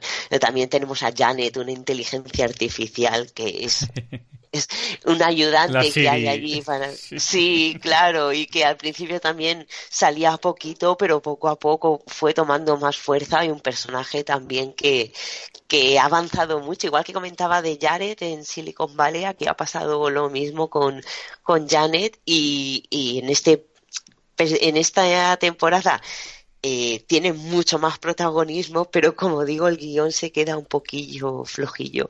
Va, yo voy a cruzar los dedos, voy a ver si me dan este giro de guion y, y esta sorpresa que ha caracterizado las otros finales de temporada y no sé, ya os diré cuando la termine de ver del todo. Bueno, ya nos lo contarás. De momento vamos a pasar a las reseñas de temporadas completas hemos eh, echado los restos aquí en los primeros episodios, en las novedades, y ahora solo traemos tres cositas. Voy a empezar yo, hablando de la segunda temporada de, de Terror, una serie que el año pasado la verdad es que empezó bien.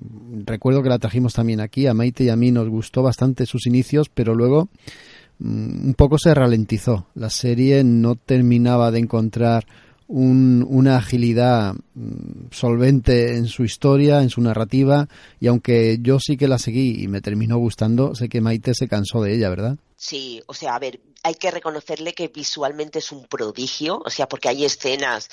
Eh, tengo grabada a fuego una escena con la cámara desde bajo del agua intentando salir, que, que es, esa escena es brutal. Y me gustaba mucho lo que me tiraba un poco para atrás, que donde fue que donde creía que me habían engañado y me sentí engañada hasta cierto punto, es en la parte de terror. ¿Vale? Ahí fue donde intentaron meter todos esos elementos sobrenaturales, que a mí era lo que más vidilla y lo que más ansia me estaba dando, y se quedó un poco en un pluf. Y eso fue una lástima.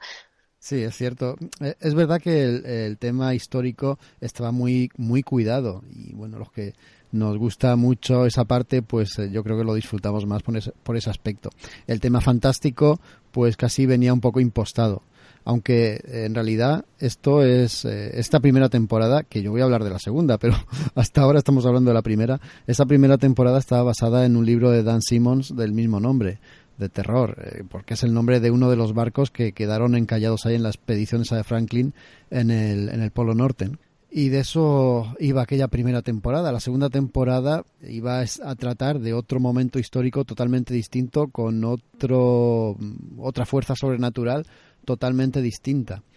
Estuvimos esperando y, claro, estallamos en gozo los que nos gusta todo el tema del folclore japonés cuando descubrimos que la segunda parte de Terror, que se titula Infamia, eh, estaba orientado a ese tipo de terror, a los seres eh, sobrenaturales japoneses, los yokai, los yurei. Bueno, ¿qué se puede pedir más? Si te digo esto, a que Dania, que tú entras también en, euforia. Oh, hombre, locurón, yo eh, no le el diente porque no vi la primera temporada, aunque luego ya me di cuenta que no tenían mucha relación, ¿no? Por lo visto.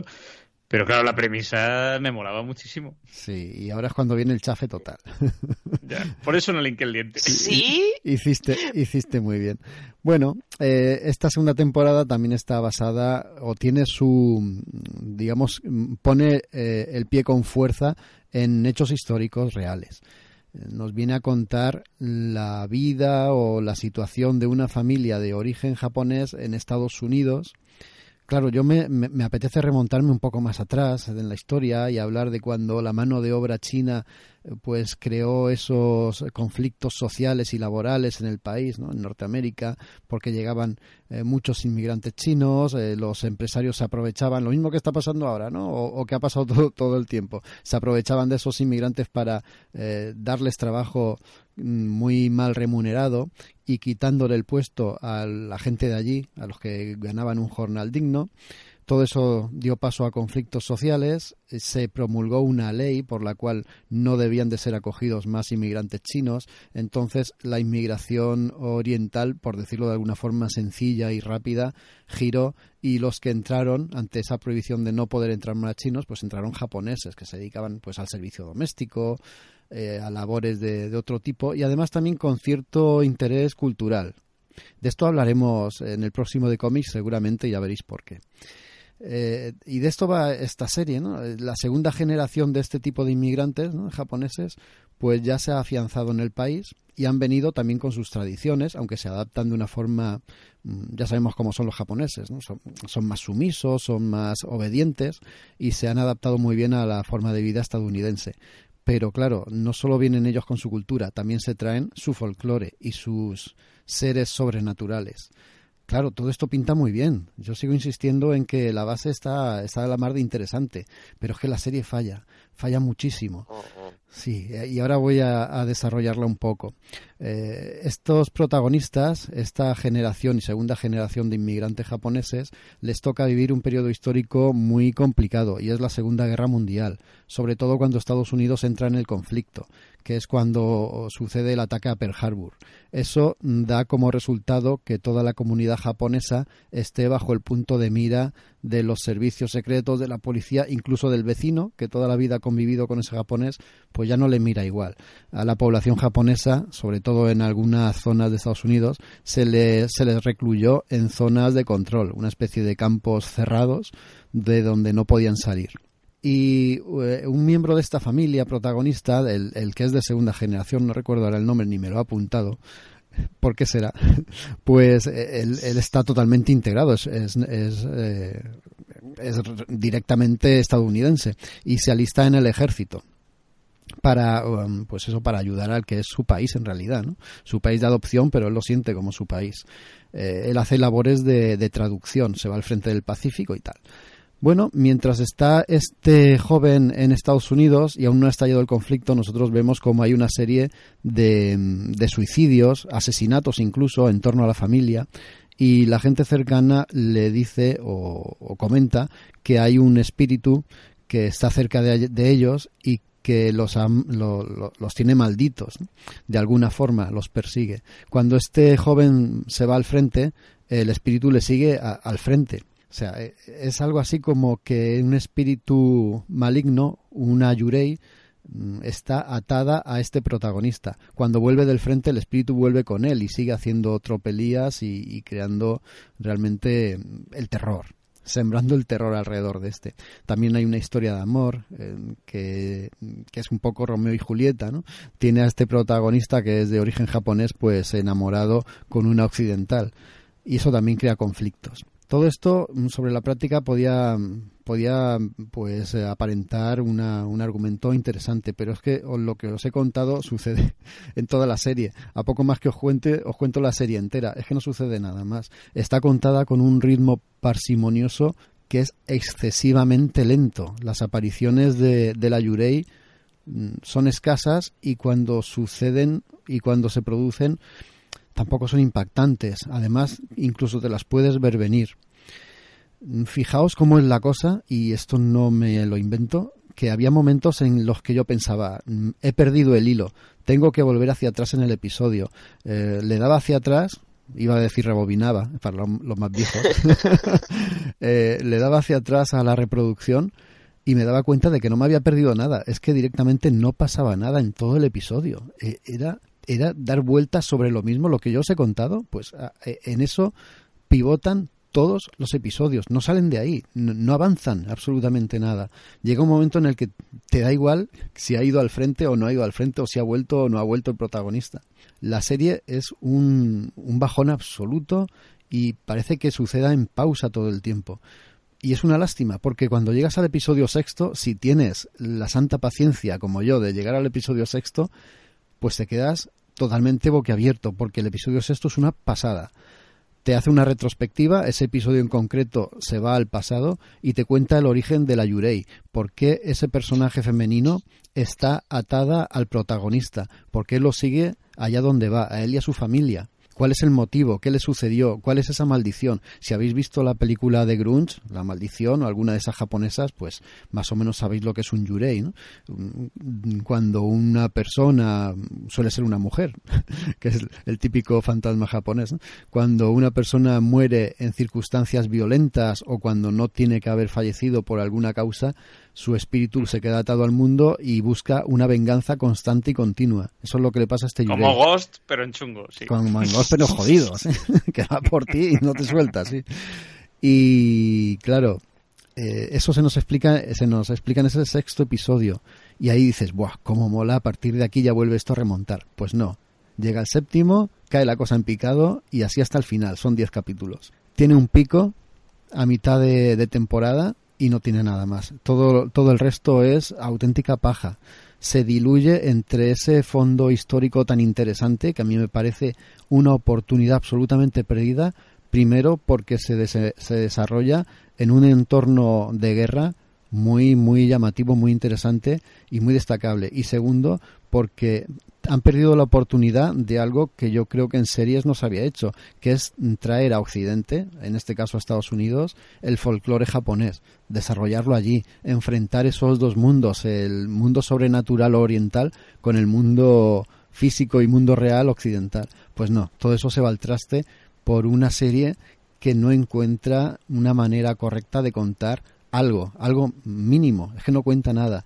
Y caemos en la misma en el mismo problema que la primera temporada. Eh, la producción es espectacular o sea, es, una serie que está muy bien rodada está muy bien hecha está muy bien recreada.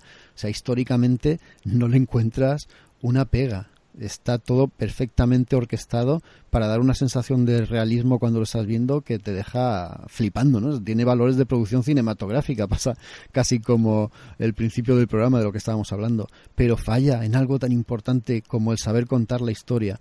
No apetece nada mm, continuar viéndola. Cuando llegas al tercero, mm, si es que llegas, mm, es raro que no desistas de seguir viéndola. Y es una pena. Yo fíjate si no la habéis visto y si tenéis un mínimo de inquietud, os alentaría a que vierais directamente el sexto capítulo, que es el que te habla del origen de, de, esa maldición y luego se desarrolla un poco la maldición y ya está, lo acabas, lo terminas y ya si quieres puedes verlo o no verlo el resto. Pero por lo menos ese sexto capítulo sí que vale la pena.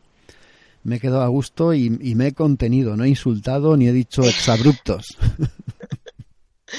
Yo que te conozco, digo, si estuviera hablando conmigo cara a cara, saldrían bastantes palabrotas de su boca. Con unos cafelitos delante, bueno, me ponía yo ahí. El maldito tiempo que has perdido, tan valioso. No, yo, te iba a preguntar, Jaco, pues esta es la típica pregunta friki. ¿Tú crees que el error está en, haber hecho de esta serie, que, que partía de una primera temporada muy buena basada en el libro de Dan Simmons, eh, en haberla convertido en una antología y decir, bueno, pues vamos a contar, vamos a contar mentiras, tralara, y decir, vamos a contar un poco lo mismo en otras circunstancias, ¿no? Eh, porque estaba pensando también en, la maldición de Hill House, que va a ir por los mismos derroteros. Mm. Y que, no sé, este tipo de series, casi que yo muchas veces las dejaría en una primera temporada. Si funciona, funciona. ¿Por qué hacer más si, si puede ser, yo qué sé, un producto cerrado de 10 episodios y punto? Sí. Porque American Horror Story eh, utiliza ese patrón, claro, y, eh, y, tiene muchos seguidores, pues supongo que a, aprovechar el tirón, enfocando más. Pasa que American Horror Story tiene como otros valores, ¿no? Porque al final, sí, la, primera temporada no se basa tampoco en una obra reconocida y luego juega con, con, el hecho de usar los mismos actores en distintos roles y demás, que es divertido, ¿no? Pero en este caso quieren hacerlo más serio y yo creo que fracasan. Bueno, yo, yo creo que no es una apuesta eh, equivocada, es, algo distinto. Tienen algo en común, que es ese misterio, ese terror al que alude el título, en distintas situaciones, teniendo como hechos históricos reales el fondo de la historia que te cuentan eh, y salpicada y tamizada con elementos fantásticos. Yo creo que esos elementos comunes están bien que los compartan y al mismo tiempo que se diferencien unas temporadas de otras en eso, pero yo ahí no veo el problema, ese problema no, no lo considero yo, yo veo el problema en una manera tan rematadamente torpe de contar una historia. Es que en realidad no te cuentan prácticamente nada. Se han basado en un hecho histórico muy contundente del que podían haber sacado oro, pero del que no sacan absolutamente nada. Es que de verdad los personajes son planos, Hmm. Mm, tienen muy poco desarrollo, se parecen unos a otros, parece que estén todos hechos un corta y pega. Recuerdo la, mini reseña que hizo Víctor, creo que fue Víctor, en, en Instagram para Hello Freaky, y es que coincido punto por punto con lo que él dice. Yo creo que incluso fue muy benevolente con su, con su crítica. A ver, para mí la pena es que, jolín, cuando encima llegan eh, elementos culturales japoneses o de terror japonés encima al, mainstream y demás que no se que no se lleven de, una manera adecuada no me da rabia porque como dices tú tienes la oportunidad de de jugar con cosas nuevas y cosas que funcionan muy bien en el manga de, de Junji por ejemplo Por, ejemplo, ahí, tienes una, una, referencia que podían haberla adaptado. ¿Por qué adaptar una novela de Dan Simon y no un, manga de Junji Hubiera sido una bomba. Pero fuera aparte de eso, es el, tema también de que parecen cosas repetidas, ¿no? Por ejemplo, esta, esta Yurei, que protagoniza el lado sobrenatural de esta temporada de terror, actúa apoderándose de las voluntades y de los cuerpos de, de la gente.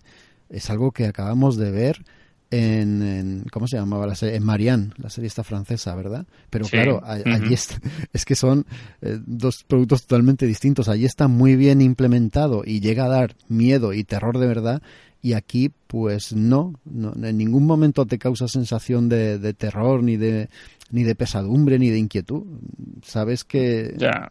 Es lo que los americanos llaman gritty, o sea, que tiene ese tono como oscuro, no, así, pero que sin, que llegue a ser terrorífico. Exacto, exacto. Y cuando lo veáis, si es que tenéis la, la poca cabeza de, hacerme, de, repetir mi error y verla, pues os daréis cuenta. No, no voy a hacer más sangre o entrar en detalles Em, menos profundos, ¿no? Como ciertos momentos en, en, el que las posesiones de este Yurei casi dan risa, Por las actitudes que toman los poseídos. Pero prefiero no, no hacer más sangre ni hurgar más en la herida. Valga esta mm, reseña que he hecho para dar dolor de cabeza a los que me oyen y para, sobre todo, avisarles de lo que hay en esta segunda temporada de terror, porque es que el título llama y, y el fondo también llama, ¿no? Ese terror japonés traído a Occidente. Cuidado, no os dejéis engañar, hacedme caso. Te agradezco mucho la reseña porque a mí la temática me encantaba y pero me tiraba mucho para atrás después de haber visto la primera, así que me has ahorrado seis horitas de mi vida, que eso siempre te agradece. ¿Qué seis horas? Casi diez horas, son diez capítulos. Dios, gracias. Ay, Dios mío, con, el Dead Stranding que tengo ahí y yo viendo esto. bueno, Maite y Dani, eh, contadme sobre Mother Love, que es la siguiente que hablamos. Es una maravilla que descubrí en Amazon. Son solo ocho episodios, además es cortito, de veintipocos minutos cada uno, que además está renovada por una segunda temporada. O sea que si os gustó a los que la hayáis visto que estéis tranquilos que tendremos más, más episodios de esto. Esta está creada la serie por John Carney y mola mucho la premisa porque es una adaptación. Resulta que en el New York Times eh, tienen una columna que se llama Modern Love donde la gente pues escribe sus, sus experiencias y cosas que le han pasado y pero sobre todo saliéndose un poco de la típica relación de chico conoce chica o chica conoce chico, o sea, tiene que tener algo más de, de, de historia. Y han adaptado, como digo, estas columnas y cada columna es un episodio. Son, son solo ocho, que además están escritos la mayoría por el propio John Carney aunque también aparecen Tom Shallow o Sharon Horgan, que también son guionistas de algunos de los episodios y, y también el director directores. Eh, como digo, es una antología, son ocho episodios y en todos con el título de Modern Love, por supuesto, la base es el amor. Como he dicho, eh, se aleja, aunque también hay alguna de chico conoce chica o chica conoce chico, eh, vemos el amor, pero en todas sus variantes.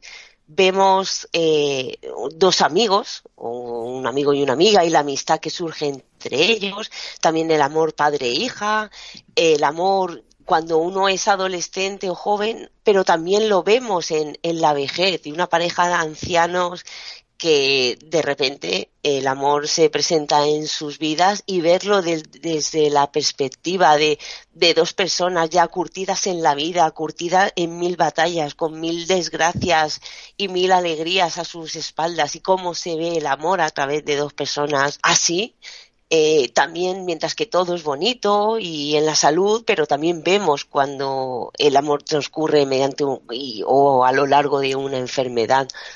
Por, no voy a ponernos a contar los ocho episodios, pero por daros unos ejemplos, eh, por ejemplo, en el primero vemos a una chica que vive en un edificio con portero, que eso no se suele llevar, pero ella heredó la casa y estaba el portero, pues allí lo tiene. Y prácticamente se ven eh, solo pocos, o sea, cuando la chica, que además vive sola, que entra o sale, pero se entra o sale del edificio, pero en esos pequeños momentos o instantes en los que se ven van compartiendo pues sus penas, sus alegrías y hablan un poquito todos los días y cómo esa esa relación de, de esas dos personas completamente diferentes y que se ven tan pocos minutos al día, acaba evolucionando en una relación preciosa que no os pienso decir porque tenéis que ver el final y que es un episodio chulísimo. En el segundo, por ejemplo, es, es completamente diferente. Una periodista que entrevista a un joven rico, un joven muy prometedor y es portada de, de, esa revista, entonces esta periodista se acerca a hablar con él y cuando termina la entrevista ella apaga el botón de, grabar, como para darse cuenta de que no, ya hemos acabado, y se ponen a hablar entre ellos, y en esos momentos es cuando los dos personajes se sinceran y nos cuentan sus verdaderas historias, las de los dos, que son bastante más parecidas de lo que parecen viniendo cada uno de, del mundo del que vienen, y que es muy curioso y que también que también es que es que todas, la verdad es que sinceramente todos los episodios tienen un toque y, algo diferente. El cuarto, por ejemplo, este creo que es mi favorito, me pareció absolutamente delicioso y además está interpretado por Anne Hathaway. Y en este la protagonista, ella es, es una chica que es bipolar y cómo intenta ocultárselo a todo el mundo, eh, con los problemas que eso le conlleva, tanto en el trabajo, cuando era estudiante, y que no quiere que nadie se entere que ella es bipolar porque, porque no, y lo oculta a costa, y eso le acarrea muchísimos problemas durante su vida, y aun siendo un tema duro y lo que nos está contando, te acaba sacando una sonrisa de oreja a oreja. Además tiene parte de musical que tú dices, bueno, ¿y estos a santo de qué se están poniendo aquí a bailar?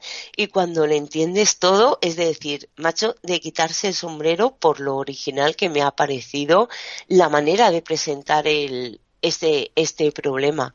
Como digo, que aunque es de amor, eh, no tiene, cada uno es completamente diferente. No vais a tragar ocho episodios de oh, qué bonito y tal, porque para nada no, no es así.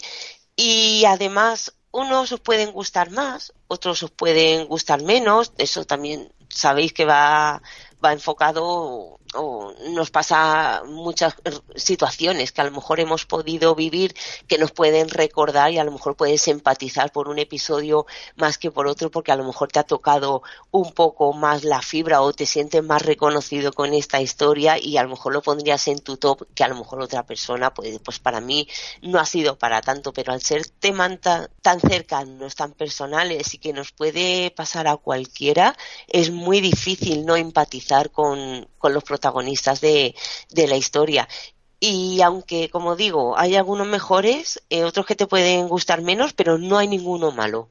Yo no me he encontrado ninguno para decir, este me lo saltaría.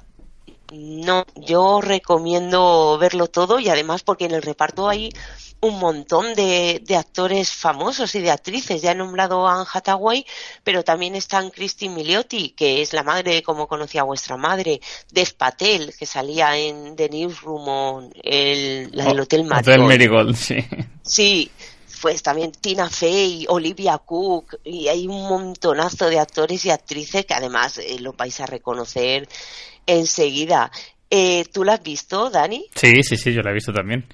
Ay, Eh, dime que te ha gustado tanto como a mí. Pues sí, me ha gustado muchísimo. Yo coincido, coincido contigo. Bueno, a ver, eh, lo primero es una serie eh, o antología, eh, vamos a hablar claro, eh, que no es apta para todo el mundo. Y de hecho, si tenéis un día blandito, mejor no la veáis, porque yo hay días en que tengo las hormonas revueltas y entonces es una serie que te puede hacer llorar bastante, porque yo soy Sí. un romántico. y- Doy fe, doy fe. Yo con el primer episodio, con el de el del portero, ahí se me escaparon las lagrimillas, lo Sí. reconozco. Pero es precioso porque eh, yo no sé si es el hecho de que sean historias reales al final, aunque están muy adaptadas, ¿no? Para llevarlas al medio televisivo.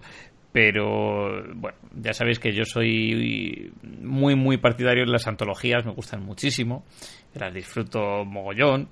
Eh, siempre, como dices tú, Maite, ocurre que, que hay altibajos, puede haber eh, episodios mejores, peores o llamémoslo diferentes, ¿no? Pasaba con, Love, Sex and Robots, pasaba con, eh, pues yo qué sé, un montón, un montón de antologías que te puedes encontrar un poco de todo, ¿no? Pero siempre bajo la misma temática y en este caso Modern Love, mm, pues eh, funciona en- en todos sus capítulos, porque todos al final relatan esas aventuras románticas postmodernas en la Gran Manzana y si te gusta Nueva York y si eres un romántico empedernido, pues vas a disfrutarlas. Hablen del primer amor, del amor platónico, del amor perdido, del amor a los 50 cuya chispa se apaga y tienes que avivarla. Da igual, es que todas las historias eh, son preciosas, al final son como cortos. Es como ver cortometrajes o mediometrajes en este caso sobre el amor en sus múltiples facetas y, y bueno, pues da gusto lo, lo bien escritas que están, lo bien rodadas que están y lo que dices tú, Maite. O sea, pues yo creo que te ha quedado por mencionar quizá eh, Catherine Keener, Andy García eh, Sí, hay un montón. y algunos cameitos por ahí, ¿no? Que a- algunos vienen a cuento y otros eh, no, porque Ed Sheeran, ¿por qué tienes que aparecer en todas las Así es verdad.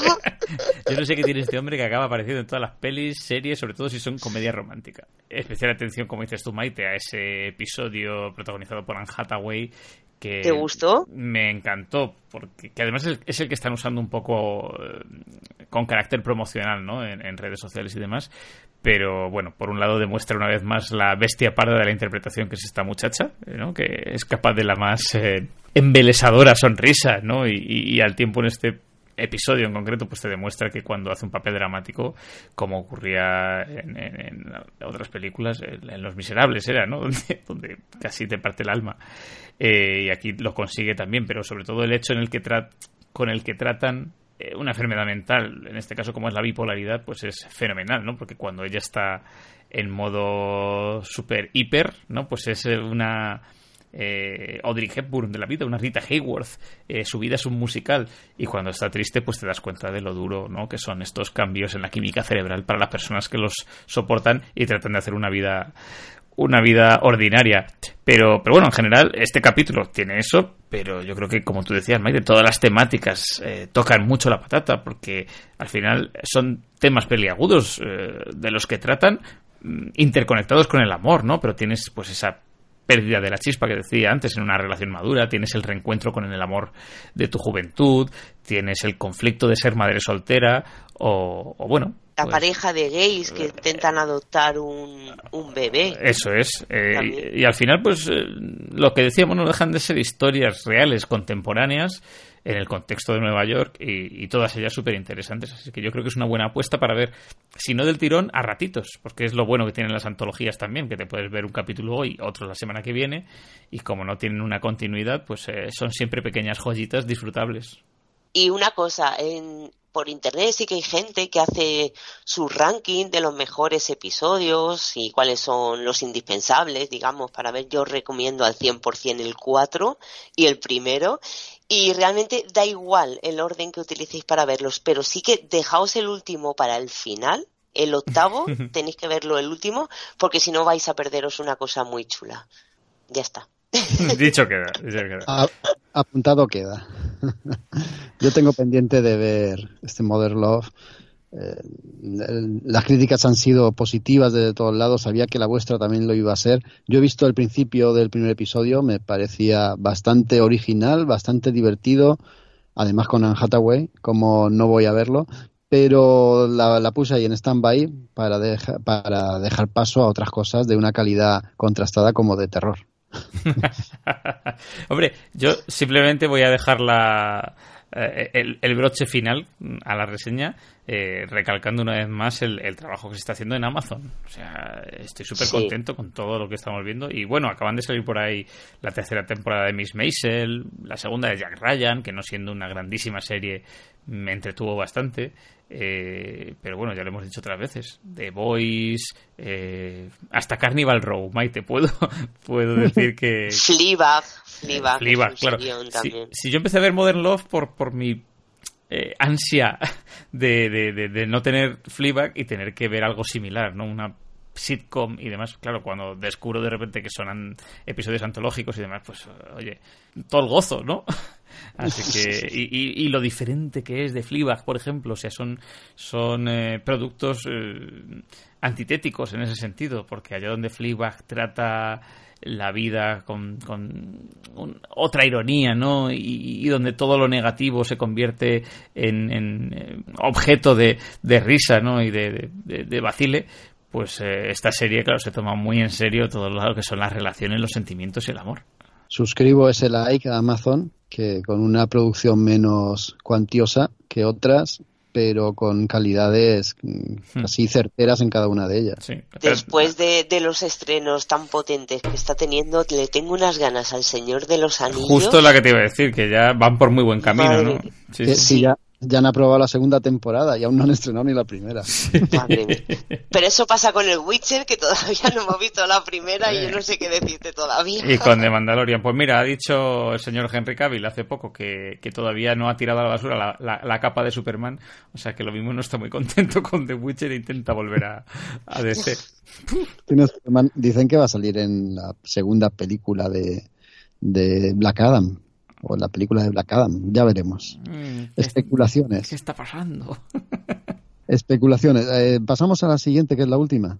Venga. Venga. Mm, Dani, nos toca a ti y a mí convencer a Maite y a muchos oyentes de que vean Gravity Fall. Y mucha gente eh, que la conoce dirá, jope, ¿y por qué traen ahora una serie que empezó en 2012, terminó en 2017? Pues yo voy a dar un poco las razones. Hace ya tiempo muchas semanas que te lo dije, Dani, tenemos que traer Gravity Falls, ¿a que sí? Sí, sí, es cierto. Y... yo dije, Dios mío, Jaco, somos señores que hemos superado ya la treintena. ¿Cómo podemos estar hablando de esta serie? Pues porque nos molan. Pues igual que yo me embeleso viendo Steven Universe. Si es que lloro. Estas series que tocan la patata a pequeños y a mayores. Exacto, ahí voy. El problema de esta serie, que no es ningún problema, pero sí que puede llegar a serlo por, un, por una cosa es que se emite y sigue haciéndolo hoy en día en Disney Channel o eh, Disney XD. En, en XD, sí, en Disney XD. En Disney XD, como le digo yo. se, emite ahí que es, eh, es eh, íntegramente un canal infantil. Entonces, a no ser que estés con tus niños o con tus niñas viendo la tele, pues raramente vas a dar con esta serie. Por eso quería traerla, para poner el foco sobre ella y para avisar de que se trata de una serie para grandes y pequeños. O sea, su, su creador, Alex Hirsch, él tenía muy claro que la serie que quería hacer era algo así como Los Simpsons. O sea, tiene muchas capas de humor y puede calar a los grandes, a los pequeños, a los maduros y a los simplones como yo. Puede calarles a todos. ¿Y de qué va este Gravity Fall? Pues la verdad es que el argumento a priori es muy sencillo. Tenemos a dos, dos niños, dos jovencillos, Mabel y Dipper Pines, que van a pasar una temporada con su tío Stanley a un pueblecillo de ahí perdido de Oregón, de la América profunda, y cuando llegan ahí se encuentran pues eso, Gravity Falls, es un pueblo realmente extrañísimo o extrañérrimo, como diría Dani, en el que todo puede suceder. En este pueblo eh, pueden acontecer y pueden materializarse todos los mitos, horrores, fantasmas, eh, seres espectrales o seres parapsicológicos de todo tipo y de todas culturas. Cada episodio va de un misterio, aunque en realidad, y lo decíamos antes con alguna serie, en realidad hay un hilo conductor casi invisible que nos va llevando por todos ellos. La serie consta de dos temporadas, 40 capítulos y 17 cortos, que todos juntos hacen una serie río que deriva en un gran final de cuatro capítulos que es digno de ver. Ahora hablamos un poco más de ella. Dani, ¿tú la has visto entera? Porque yo no. Yo, como tengo aquí el XD y la veo a trozos, pues voy viendo episodios salteados y nunca he conseguido ver el final completo. ¿Tú, has llegado a hacerlo? No, yo tampoco, yo tampoco. Y, es una de las cosas que tengo pendientes porque yo empecé a verla eh, cuando vivía en Filipinas. Eh, que allí todos eran muy fans de Disney, ¿no? Y, y, justo la acababan de estrenar y mi buena amiga Marza dijo, mira, vente a ver Gravity Falls. Y a mí me, me embelesó porque eh, este concepto de expediente X infantil siempre me ha gustado. Hay, hay diversas series un poco de este, de este palo, ¿no? Eh, live action, de hecho, ninguna animada. Eh, y, bueno, pues el ver una serie tan dinámica como es Gravity Falls con personajes tan divertidos como Mabel, que yo soy muy fan de esta. es una loca, tío, es una loca. Está zumbadísima, ¿no? Es la, hermana que nadie querría tener. Y, bueno, pues eh, esos misterios, ¿no? En, Gravity Falls y demás, eh, es el típico planteamiento que a mí me chifla. Luego, pues por idas y venidas al final, me pasa que Allí empecé a verla eh, por descarga, la descargaban mis amigos y nos la poníamos en la oficina eh, cuando terminábamos de trabajar, como hacíamos con Brooklyn Nine-Nine y otras series, ¿no? Era, era, el momento friki de la semana. Y cuando volví a España la empecé a ver salteada en Disney XD y no he tenido tiempo de nunca ponerme a organizarme y verme la del tirón, ¿no? Cosa que he hecho, pues eso, con otras series como Hora de Aventuras, Steven Universe y demás, he tenido mis maratones. Gravity Falls todavía la tengo pendiente para poder cogerla de principio a final. Sí, a mí, me pasa igual y lo tengo pendiente hacerlo. Y sé que lo voy a hacer más pronto que tarde. Eh, esta serie, pues sería algo así como coger las novelas de Stephen King, Los Simpson, eh, Stranger Things, agitarlo todo. Eso, mira, Stranger Things es un buen ejemplo, efectivamente. Agitarlo todo en un bol, pero durante mucho tiempo y, sacarlo en forma de dibujitos. Qué pasada, de verdad. aunque lo hagan en Disney XD, o en Disney lo que sea después da igual feliz emoji feliz da igual porque, porque es una serie para todas las edades contiene un montón de capas de humor de verdad que llega a todo el mundo hay un montón de referencias culturales o sea a poco que hayas leído literatura fantástica te vas a encontrar desde los mitos de, Lovecraft a vampiros, mm. no sé, es que hay de todo, prácticamente y absolutamente casi de todo. Sí, mucha cultura popular del terror eh, norteamericano también, ¿no? Las típicas, la criatura del pantano, cosas de este estilo, así. que, están muy bien entremezcladas y, enfocadas pues eh, eh, a un público aparentemente infantil, pero que, como dices tú, al final el que capta las, las referencias es el adulto. Es el adulto y luego tiene personajes a cual más loco, porque en este Gravity Falls hay una variopinta fauna de, de autóctonos que a cual coges con pinzas, ¿no? Y a cual le coges más cariño también. Está Sus, que es una especie de grandullón tontorrón, que, que, te da un poco de, rabia, pero le, enseguida le coges cariño. Está el dúo de policías, que si creéis que los policías de los Simpsons son torpes y tontos, estos... Sí, van... Powers, Powers y Trigger, ¿no? sí, sí, van, mm, no sé, 10 puntos por encima de ellos. Está Tyler por ahí, que es un tipo Em, que tiene unas pintas del típico homosexual estereotipado, ¿verdad? Con su bigote, su camiseta de tirantes ajustada. No, no se están eh, tocados de una manera graciosa y estereotipada también, pero al mismo tiempo incluyéndolas, insertándolos en lo que es la historia y en la ficción de una manera muy graciosa, mm, pues un montón de arquetipos culturales, sobre todo americanos, como bien dice Dani, pero desde luego están todos muy bien manejados. Hay otro personaje muy importante que es Stanford, que es el gemelo del tío Stanley, este loco aficionado a los misterios que tiene allí en, el pueblo Gravity Falls un museo de los misterios, pues ese hermano gemelo que es Stanford es algo así como un viajero interdimensional o, o intertemporal que está luchando contra una gran, un gran mal que se cierne sobre el mundo, muy muy chutul, ¿no? Muy Lovecraft. Es muy Nathaniel Richards de los Cuatro Fantásticos de Marvel. También, también. Y además también con referencias al Necronomicon, ¿no? Esos libros malditos que hay por ahí, del que hay uno perdido, otro está en poder de Stanford y contienen la clave para vencer a ese mal que se cierne sobre, sobre el mundo. Iba a decir sobre Gravity Falls, pero es en realidad sobre el mundo. Eh, Evil Dead. Evil Dead para niños es Gravity Falls.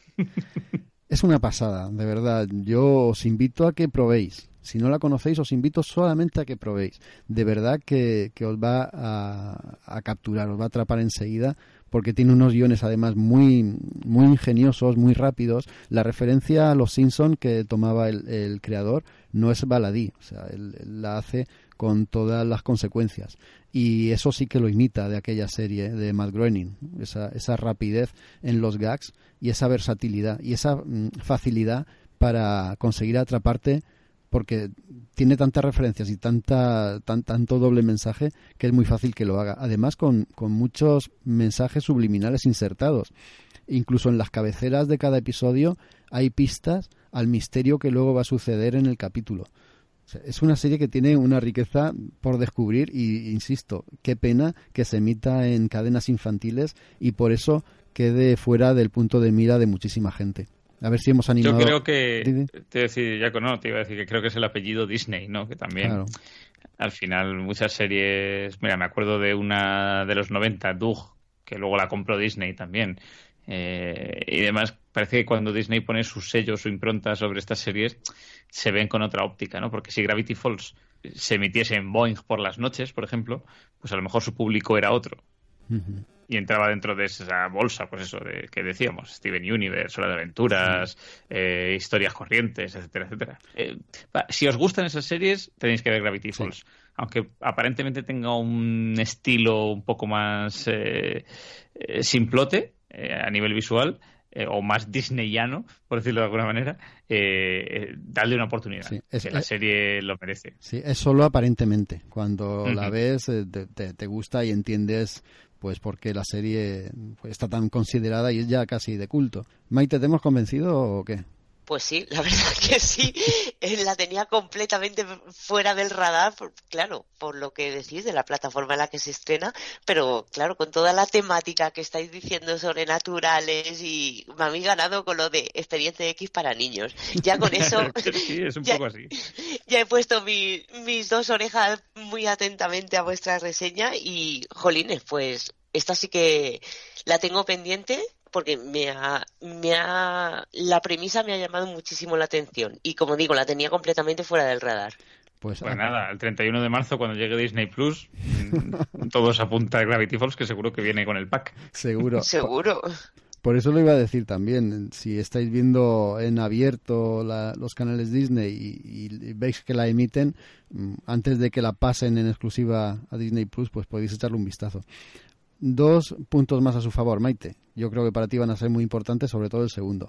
El primero es que la serie está cerrada, o sea, son 40 capítulos y se ha acabado. Ya no va a haber más, termina. El segundo punto a su favor es que son actores muy famosos los que ponen voces a los personajes animados. Uno de ellos es J.K. Simmons. Qué fuerte, qué guay. Ahí ya te he ganado, ¿eh?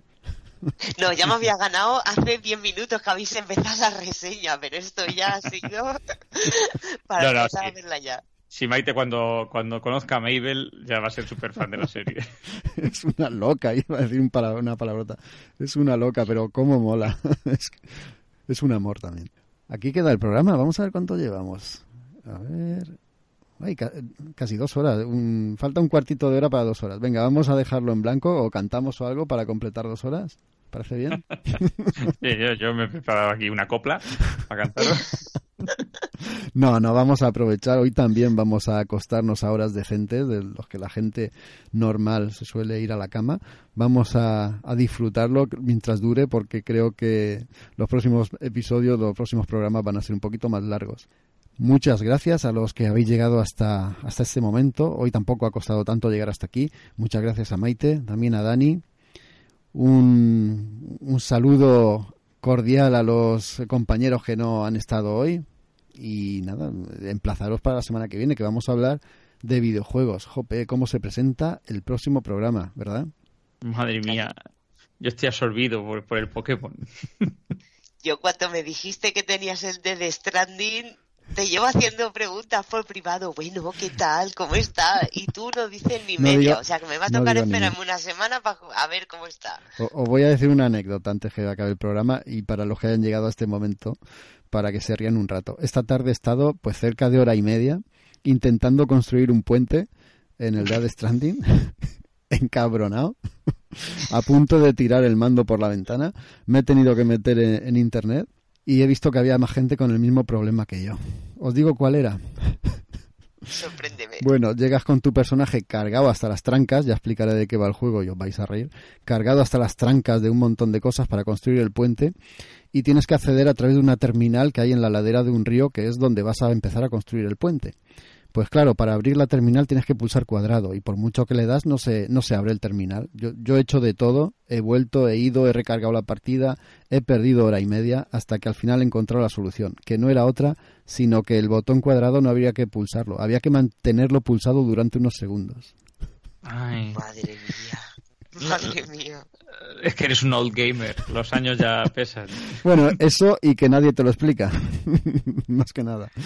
Era el reto del día del Death Stranding. Sí, sí. La madre, la madre que parió a Kojima. Ya lo desarrollaré esta última reflexión en el próximo programa. Bueno, nos despedimos. ¿Os parece bien? Perfecto. Venga. Pues sí. Hasta entonces, adiós. Chao. Chao, chao. We face the music together and throw our hats in the ring. Facing all kinds of weather and not afraid of anything. Hey, when the sun comes up, we'll be